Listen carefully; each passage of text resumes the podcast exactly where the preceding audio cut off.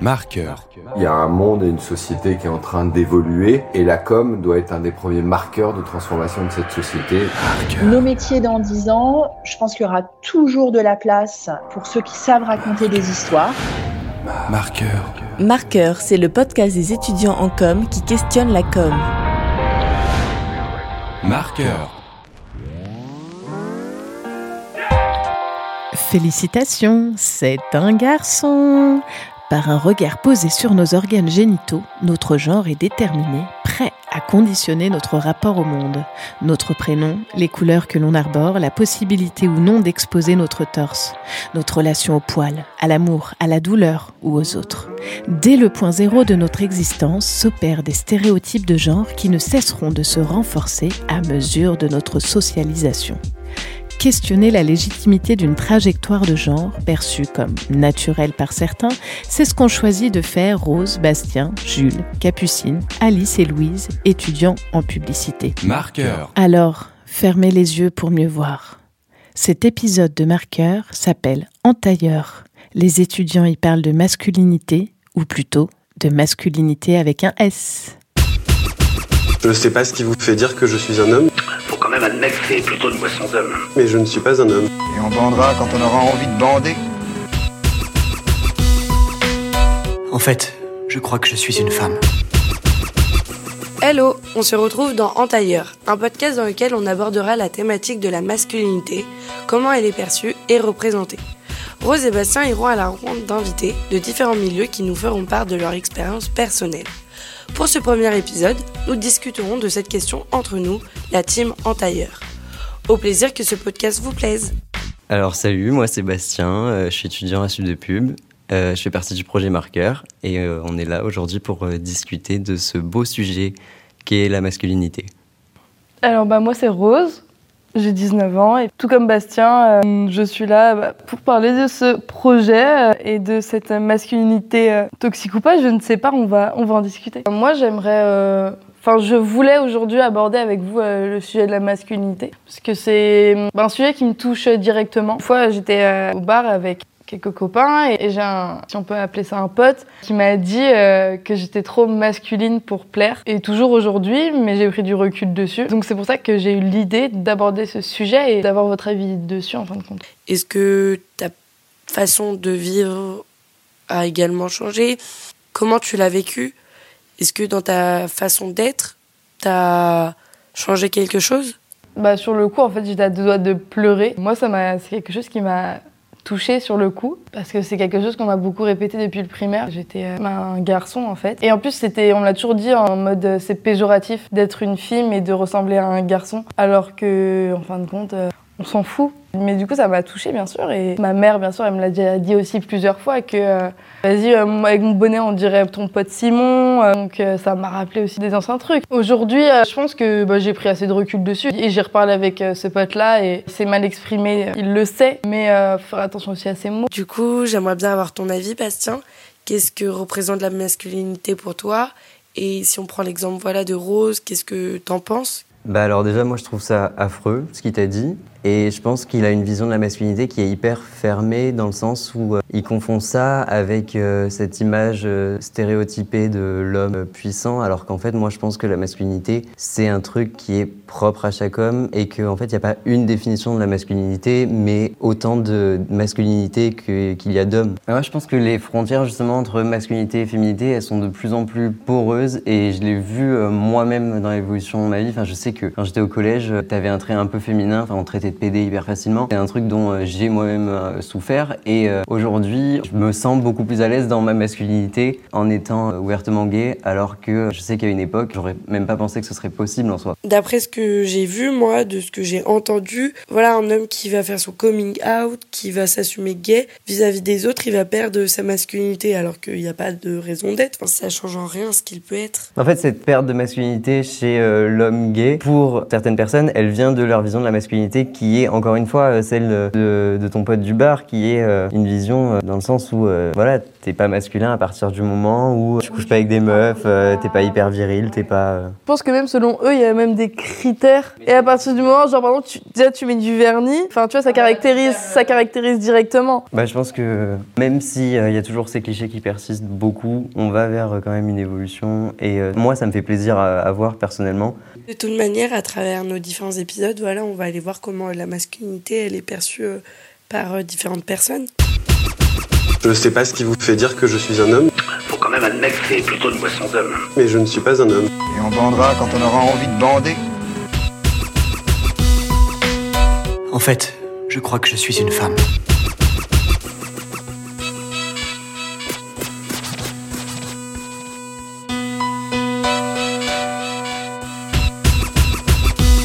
On se retrouve avec Arnaud, Arnaud qui vient nous faire part de son expérience euh, dans la marine. Et euh, voilà, bonjour Arnaud, est-ce que tu peux te présenter?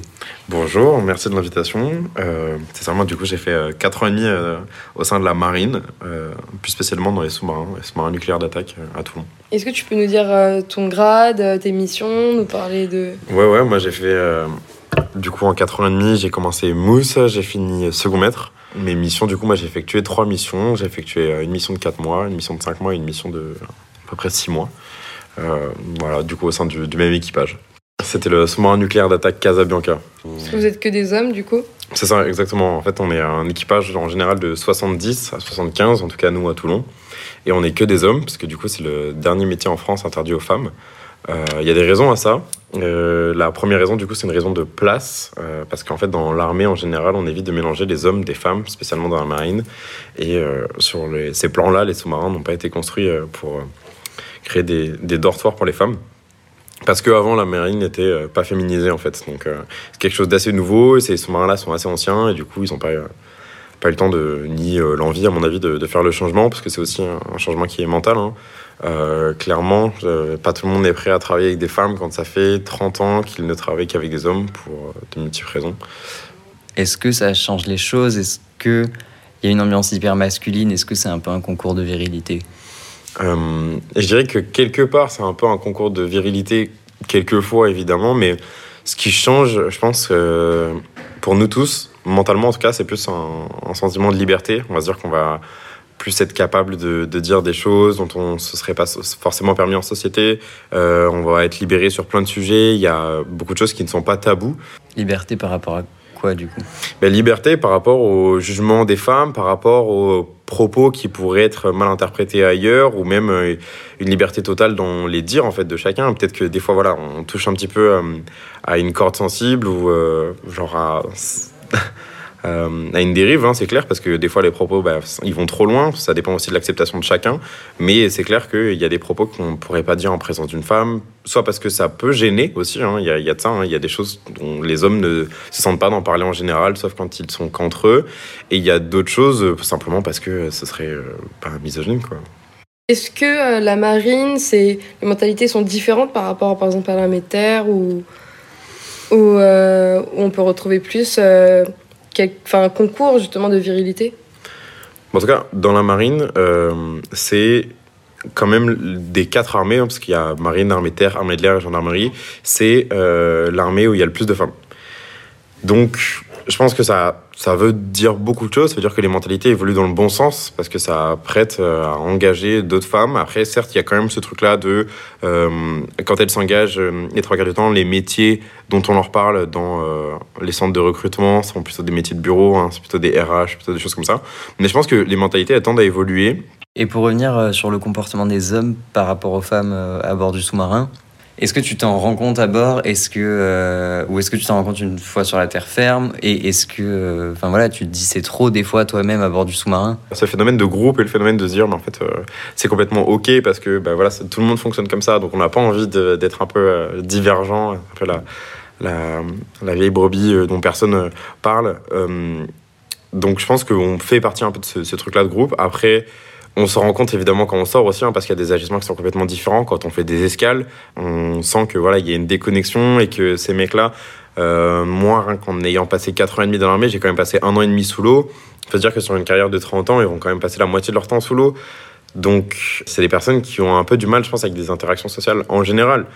On s'en rend clairement compte, hein, ils savent pas du tout comment agir en présence d'une femme euh, à certains moments. S'ils n'ont pas de compagne, s'ils ont des compagnes, les trois quarts du temps, bah, c'est elles qui prennent un peu le relais. Mais c'est vrai que c'est des gens qui, euh, bah, ouais, ça, c'est vraiment une déconnexion par rapport au, au monde réel. Et s'il y avait une femme à bord, qu'est-ce qu'elle dirait? Je sais pas, hein, je suis pas dans la, la tête d'une femme, j'ai pas envie de faire du, du manspreading. hein.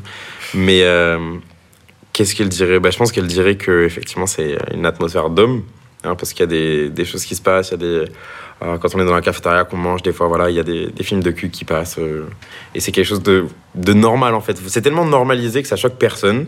Mais c'est vrai que la première fois qu'on met les filles en sous-marin, c'est quelque chose où on se dit, OK, waouh, ça se passe comme ça. Euh, mais on apprend très vite à l'accepter. Après, qu'est-ce qu'elle se dirait? Je pense que. Bah, elle se sentirait pas à l'aise. On- Elle se sentirait. peut-être. Peut-être pas mise à l'écart parce que tout le monde essaye de, comme je disais, tout le monde essaye de faire une bonne entente, mais elle se sentirait pas à sa place, je pense, euh, dans l'état actuel des choses. Euh, et surtout, une femme, si elle est seule, à mon avis, elle se sentirait pas à sa place. C'est vraiment un phénomène de groupe, de bosser ensemble et de vivre ensemble, de naviguer ensemble. Je pense qu'une femme seule ne se sentirait peut-être pas à sa place maintenant. Ok, et est-ce que ça va changer ça? Est-ce que les femmes devraient- vont intégrer les sous-marins? Euh, les femmes, du coup, intègrent déjà les sous-marins dans ceux de Brest, parce qu'eux ont plus de place, donc euh, ça a permis ça beaucoup plus tôt. Ils ont commencé par les officiers, d'ailleurs. Euh, seulement des femmes officiers, pour la simple et bonne raison que euh, ben, elles peuvent donner des ordres, du coup. Donc euh, ça passe beaucoup plus facilement et ça évite de créer une quelconque dissonance auprès des, des hauts gradés. Comme ça, ils peuvent pas euh, jouer une influence, euh, mais quelle que soit, autant positive que négative, hein, parce que euh, du coup, c'est déjà arrivé à bord de bateaux de surface où les mecs ont senti s'en prendre beaucoup plus plein la gueule comparé à des femmes. Du coup, ben, c'est mal vu. Et après, le gradé, il explique que forcément, vu que c'est une femme, il a un peu cette retenue-là qu'il n'aurait pas avec les autres. Donc voilà. Mais oui, non, ça, ça tend à l'évolution. Il y a des sous-marins de nouvelle classe là, qui sont en train d'arriver, qui sont en train d'armer Toulon, et euh, eux sont prévus d'être euh, féminisés. Donc euh, les mentalités, je pense, sont en train de changer. Dans tous les cas, les générations euh, futures poussent un peu les générations précédentes, et donc les mentalités aussi évoluent dans le bon sens. Dans ces nouveaux bâtiments qui arrivent à, à Toulon, donc qui seront habités par des sous-mariniers qui ont fait ça pendant longtemps, comment est-ce que ça va se passer, tu penses? Honnêtement, je pense que dans les, chez les hautes autorités, chez les officiers, euh, ça va plutôt bien se passer.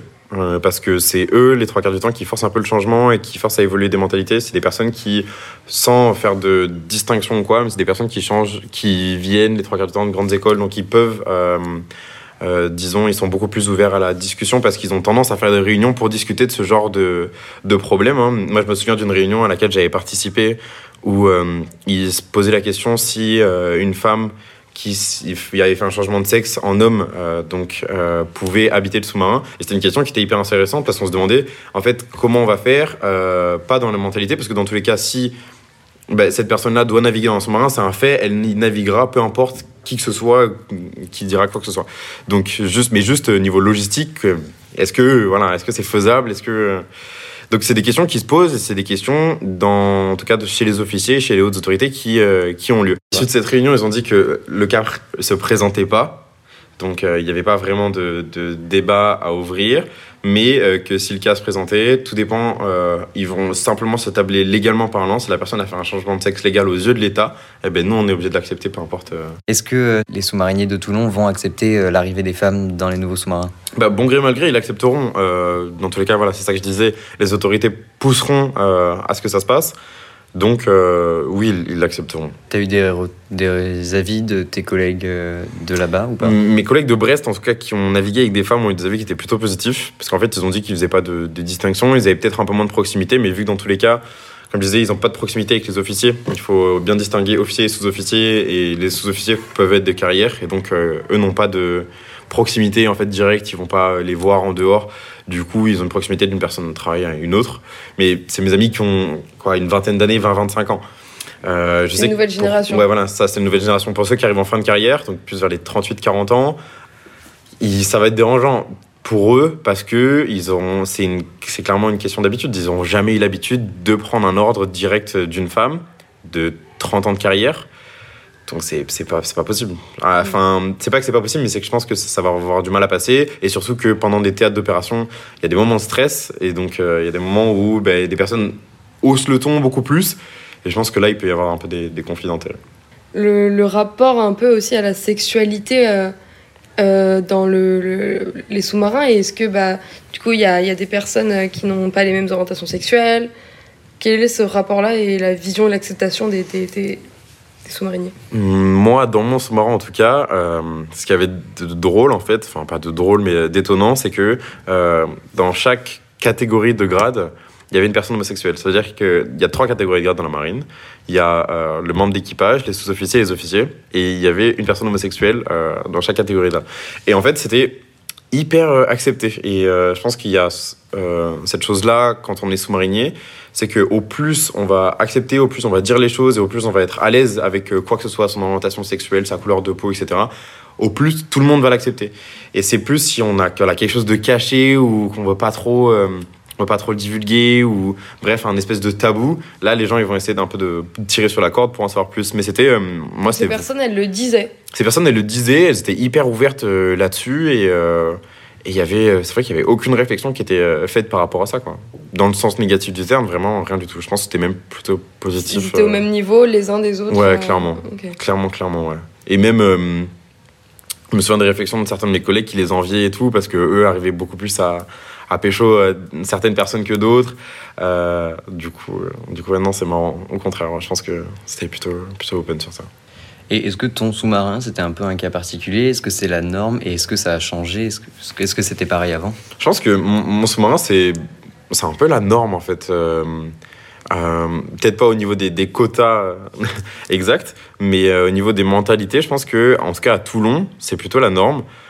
Mais maintenant, par rapport à avant, non, c'est y a clairement un, gap. Avant, c'était pas du tout comme ça. Les mentalités étaient fermées. Les personnes qui naviguaient, c'était c'était des des personnes qui étaient soit misogynes ou voilà, c'était des mentalités qui étaient. Après, c'est pareil, il y avait toujours, euh, bah, il y avait des racistes, des personnes qui étaient. euh, ouais, ça, c'est très très euh, nation, traditionnel, euh, très patriotique, très poussé vers des partis politiques un peu extrêmes. Donc, ouais, a- clairement. Mais on le sait, hein, c'est un peu un tabou de l'armée. personne ne le dit, personne n'en parle. Parce que souvent, bah, ce qui est sous l'eau reste sous l'eau. Du coup, on avait simplement des personnes qui partaient, en fait, qui fuyaient un peu ce, milieu-là au bout d'une mission, qui essaient de, sortir sans en parler pourquoi du comment. Et au final, ben ça s'est aussi ouvert parce que certaines personnes, après certains traumatismes, sont allées parler à des psychologues, ils sont allés euh, parler euh, ou ils ont accusé en justice des personnes. Et du coup, forcément, euh, on sait que l'armée a pas envie d'être placardée de partout comme étant ben, raciste ou homophobe. Donc ça s'est tué très vite et ça a eu des, graves sanctions en retour. Est-ce que euh, dans ce milieu donc des sous-marins qui est très masculin, as vu des as-tu vu des, actes euh, qui décrédibilisent euh, le cliché de la masculinité? Euh, ouais, ben là j'en pense à, deux en particulier. Déjà, dans les sous-marins, il y a des fêtes qui se passent pour fêter, bref, plusieurs occasions. Trois, quatre temps, c'est des passages de ligne ou pour passer d'une mer à une autre ou quoi que ce soit. Et c'est vrai que tout le monde se déguise en fait. Ils se déguisent peu importe le sexe. Et c'est vrai que ça, bah, ça décrédibilise un petit peu cette idée-là de, de masculinité profonde. Ou, C'est quoi Euh. euh, les déguisements un peu euh, ah, mais il peut y avoir de tout, il peut y avoir de, l'infirmière, de machin, enfin, vraiment. C'est très féminisé ou pas les déguisements quand même? En vrai, non, c'est pareil, c'est 50-50. euh, Il y, a, y a de tout. Il y a toute l'infirmière super-héros, il y, y a tout. Et euh, d'autres choses, et une fois, je me rappelle avoir fini mon quart, euh, je descendais dans ma chambre, et c'est vrai que j'étais un peu fatigué. Et ce que j'ai vu, euh, c'est que je rentre dans. On est dans une chambre de 16 à peu près, mais tout le monde ne dort pas en même temps parce que beaucoup de gens travaillent. Et euh, il y a deux personnes qui étaient en train de se masturber d'un lit euh, à un autre, en fait. Chacun dans son lit, hein, j'entends. Et ils étaient en train de regarder le, même film porno. Il y en avait un qui tenait le téléphone pour les deux. Et c'est vrai que bah, ça enlève un peu cette idée-là très masculine en la gardant un peu. Hein, mais c'est vrai que ça, ça détend, quoi. Mais toi ça t'a pas choqué plus que ça après? Moi, je me suis pas du tout senti choqué, hein, parce que, pff, en somme, euh, c'est pareil, c'est des- vraiment des scènes banales qu'on peut voir en sous-marin, et il faut se dire que c'est un autre monde. On est dans une bulle, euh, donc ce qui se passe, en fait, c'est c'est pas du tout trash, euh, on se sent pas du tout agressé. Enfin, c'est de la vie privée, simplement vu qu'on peut pas avoir de vraie vie privée. La vie privée appartient pas à tout le monde, du coup, il faut l'accepter, en fait. Parce que nous, d'un autre côté, on va faire pareil. Moi, quand je sors de la douche, ben, des fois, j'ai envie d'aller directement dans ma chambre. J'ai pas forcément envie de mettre un caleçon, ceci, cela.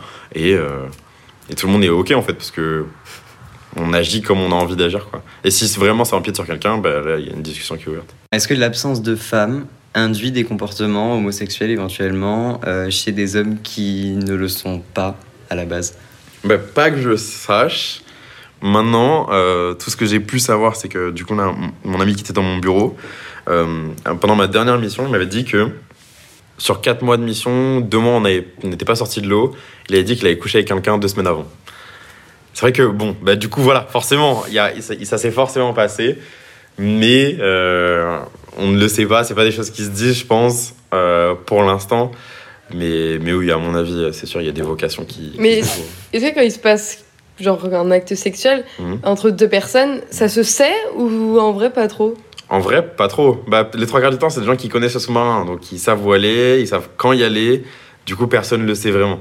Comment font euh, en général, ben, du coup, pour euh, vivre ces sous-mariniers dans cette absence totale de femmes? Et donc il y en a, euh, tu l'as dit, euh, qui, trouvent moyen de s'amuser. Mais euh, est-ce que, euh, est-ce que, comment ça se passe en général pour tous? C'est quoi la, norme? Euh, Comment ils le vivent en fait? Certains le vivent très bien. Certains trouvent que ça fait une césure, du coup, euh, avec leur femme. hein, pour les, je parle en tout cas des, personnes mariées. Euh, maintenant, d'autres le vivent un peu moins bien. hein. Il y a des. Comme on se dit à bord, une femme moche à J plus 1 est une femme moche, une femme moche à J plus 20 est une femme moyenne et à J plus 30, euh, elle est incroyable. Après, c'est souvent c'est au moment où on arrive en escale, où voilà, on a un peu un recontact avec la réalité et qu'on euh, se rend compte qu'on commence à revoir des femmes. Et euh, ben, les villes qui sont portuaires, les trois quarts du temps, ont énormément de prostituées. Et euh, c'est vrai que c'est un, échappatoire pour, euh, beaucoup de- beaucoup d'entre eux. Maintenant, c'est pas du tout considéré comme un tabou, c'est toujours pareil. hein. Eux, euh, quand ils quittent le sous-marin, ils le disent ouvertement. Enfin, il y a, c'est pas du tout un tabou. Certains, ils vont à, deux ensemble, la main dans la main. Et du coup, comment ça se passe au retour sur Terre euh, bah, Comment ça se passe euh, avec leur famille, avec euh, leurs enfants? Eh ben, je pense que ce truc-là de tout ce qui est en escale reste en escale et c'est vraiment fort parce qu'en fait ils arrivent à faire une, vraie césure entre ce qui se passe entre ce qui se passe dans le sous-marin et ce qui se passe en escale pendant toute la durée de la mission, donc les 6 ou 4 mois derniers, et ce qui se passe avec leur famille à terre en rentrant. Quoi. À mon avis, c'est vraiment deux mondes distincts et ils font un petit peu. Ils séparent vie professionnelle et vie privée. C'est ça. Il y a une citation qui dit euh, Dans la vie, il y a trois types de personnes il y a les vivants, euh, les morts et euh, les hommes en mer. Et c'est une citation qui est plutôt vraie parce qu'on s'en rend compte quand on est sous l'eau, un peu coupé de tout, qu'il y a le vrai nous qui ressort en fait. Donc les personnes qui sont sympas, qu'on peut rencontrer dans la vie de tous les jours, des fois sont atroces en fait au quotidien, mais dès lors qu'on arrive sous l'eau, hein, vraiment c'est instantané. Les... Ils switchent, ils deviennent euh, pas du tout agréables. Et en fait, du coup, on sent les, les vraies personnalités, les vraies personnes. Et ben, il y a des fois, euh, la nature de ces gens-là pas forcément, pas forcément bonne. Et en fait, dès qu'ils ressortent, ben, ils trouvent une autre vie, une espèce d'alter. euh. C'est deux vies différentes, quoi. Ouais, c'est vraiment deux vies, deux vies distinctes. Ces hommes qui font des blagues de cul et tout euh, à bord, comment ils sont avec euh, leurs femmes une fois qu'ils rentrent chez eux? Bah, pour les trois quarts que j'ai connus, c'est un peu la femme qui prend l'ascendant sur le couple en fait. Et euh, c'est un peu elle qui tient la culotte, c'est souvent elle qui prend les décisions. Et c'est drôle en fait, parce qu'on bah, se dit c'est peut-être euh, un moyen de, se libérer de ce truc-là, ou de se dire que ça y est, ils sentent plus leur présence, du coup ils essayent de, de montrer leur excès de masculinité qu'ils peuvent pas faire dans le couple. Mais les trois quarts du temps, ouais, non, c'est, c'est des toutous. In fine, moi je suis, vraiment très content de l'expérience que j'ai vécue. C'est vrai que là je, diabolise un peu le monde sous-marin, mais euh, c'est pas ça en réalité. C'est trois quarts du temps ça se passe euh, très bien. Euh, Il y a vraiment une, bonne entente, c'est une, sacrée expérience. Mais euh, non, c'est vrai que bah, ces petites remarques-là, comme je le disais, on le sent pas en fait au quotidien. C'est tellement banal, c'est tellement dans le rythme et la logique en fait de, ce monde-là qu'on on sent pas du tout pris par ça. Donc non, je, là je dramatise un peu, mais Mm. c'est pas le cas. Donc euh, non, je, je regrette absolument rien. Donc une, une bonne expérience. euh. Exactement, une, une Ça bonne t'a un peu, expérience, euh, un- ça a un peu fait quitter, ça t'a ça a un peu changé ta vie. Ah clairement, hein, clairement. Bah, même déjà de rentrer dans l'institution, euh, rentrer dans l'escadrille des sous-marins, ça c'était déjà un, un grand cap dans ma vie et euh, de quitter aussi, quitter l'institution, ça a été ça a été euh, aussi un, un autre grand pas euh, vers autre chose, d'autres découvertes. Mais c'est vrai que non, c'est beaucoup d'expérience et c'est super enrichissant. Bah très bien Arnaud, merci beaucoup. Merci beaucoup Arnaud. Merci à vous. Et voilà, on se retrouve pour le prochain podcast et à plus en attendant.